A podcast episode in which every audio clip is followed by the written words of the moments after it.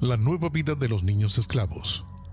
Miles de niños son vendidos cada año en África Occidental, entregados por sus familias a cambio de dinero y promesas vagas de una vida mejor. Lo que realmente les espera es maltrato físico y psicológico. Algunos, los más afortunados, logran escapar.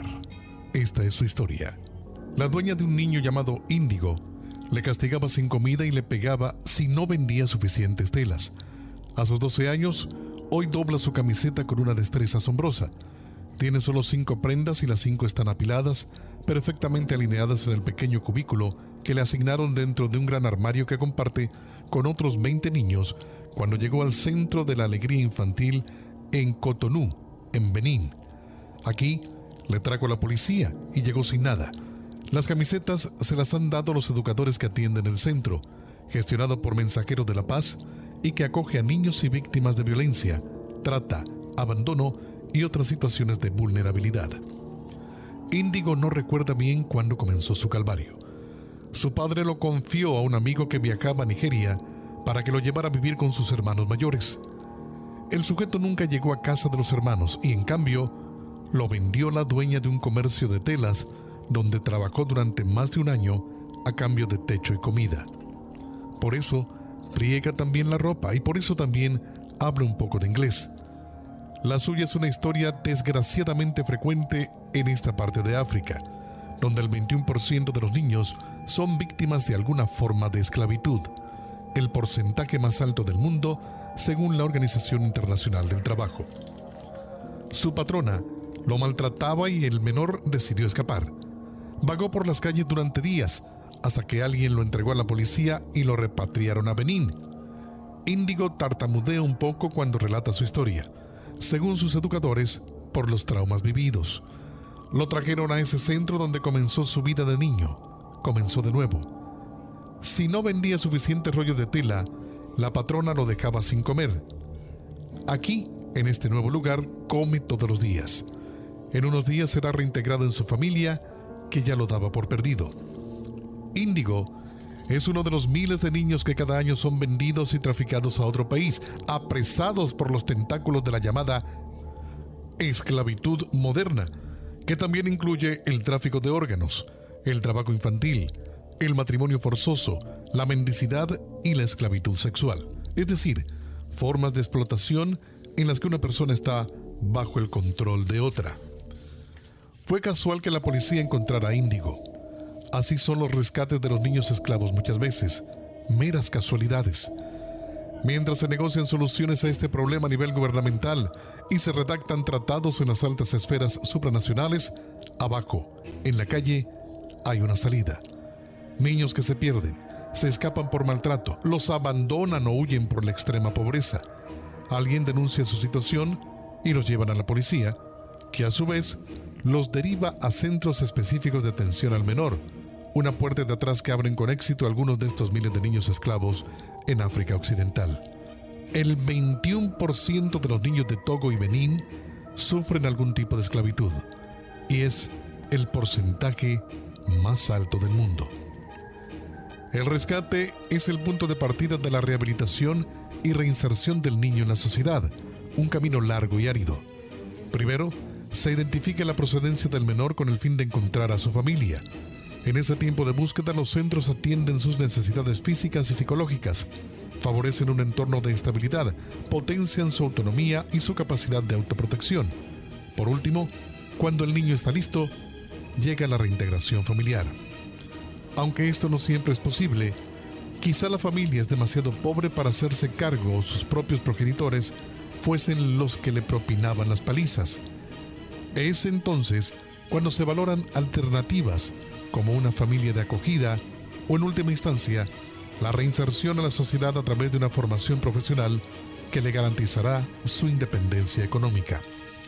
A veces, la familia no quiere que el niño regrese porque lo asocia con la brujería, acusación frecuente en esta región africana. Es lo que le pasó a Noir. Con ocho años, lo culparon de la muerte de su madre y hermano y lo llevaron a un sanador tradicional que le practicó un exorcismo y le dio a beber sangre animal para purificarlo. Tras el ritual, transcurrieron semanas en las que Noir era atado a diario. Le pegaban para expulsar los malos espíritus de su cuerpo y solo le daban de comer una vez al día. En una de esas palizas el niño quedó inconsciente y una vecina llamó a la policía. El sanador fue juzgado y encarcelado durante dos semanas por malas prácticas.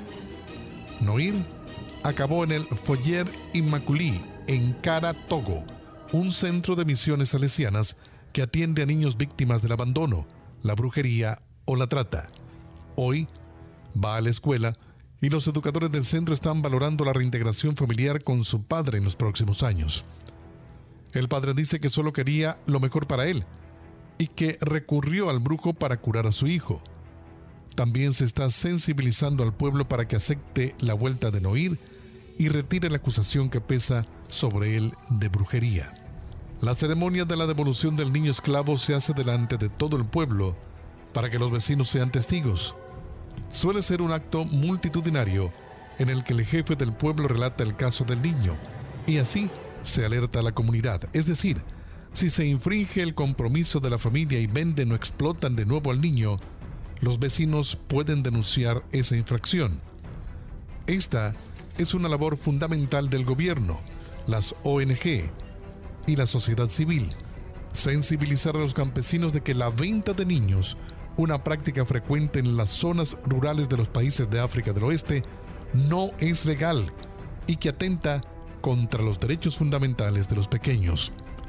Trabajo infantil, explotación sexual, tráfico de órganos, mendicidad, todo esto lo llaman esclavitud. Otro de los casos es de Lamu. La encontraron en la calle. Es hija de una prostituta con problemas mentales y estaba totalmente desatendida. Su abuela trabajaba para alimentar a los cuatro niños de su hija, pero no le alcanzaba el dinero. Comían una vez al día a veces ni eso. Para sobrevivir, la MUG salía a mendigar por la ciudad. Las patrullas nocturnas que hacen de las ONG semanalmente para identificar a niños con problemas la encontraron. La niña accedió a que la acogieran en el Foyer Jean-Paul II, un hogar para menores víctimas de abuso, también en la ciudad de Cara. No siempre los pequeños quieren ir a estos hogares, se muestran asustados, no creen que nadie les pueda o les quiera ayudar. Desconfían y prefieren vivir a la intemperie antes que ponerse en manos de otros adultos, porque piensan que quizás se reproduzca ese patrón de violencia que les ha llevado a huir y refugiarse en la calle. El compromiso de los salesianos fue que hasta que aclarasen sus circunstancias personales, la MUG tendría un lugar donde dormir e iría a la escuela. Hoy ya saben que volver con su madre y su abuela no es una posibilidad para ella, así que están valorando que una tía lejana, con una buena situación económica, se haga cargo. Pagne estaba sola, hambrienta y con lágrimas en los ojos, cuando un hombre la encontró y la llevó directamente al foyer Jean-Paul II. Indagando en su historia se supo que vivía con su padre y que éste falleció los vecinos le responsabilizaron de su muerte y la acusaron de brujería. Le pegaban con frecuencia para ahuyentar a los espíritus hasta que fue expulsada de su pueblo y empezó a vagar. Nadie la ha reclamado. La persona que la llevó al hogar ha decidido asumir el coste de su escolarización y tramita su adopción legal. La esclavitud infantil es un devastador problema en esta región. Centenares de centros se ocupan de atender a niños, Solamente las tres ONG de Togo y Benín han reintegrado a 1.527 menores a sus familias. La beninesa, la Bandé, esto da luz y sonrisa. El día que regrese a su pueblo, años después de ser vendida en Nigeria por su tío como empleada doméstica. Madrugar, barrer, fregar y recibir palizas son acciones que han quedado ya en el pasado. La Vendée por fin vuelve a ser niña. Muchos de estos niños, cientos de ellos, han sido esclavos en esta parte del África. Y muchos más lo siguen siendo en diferentes partes del mundo.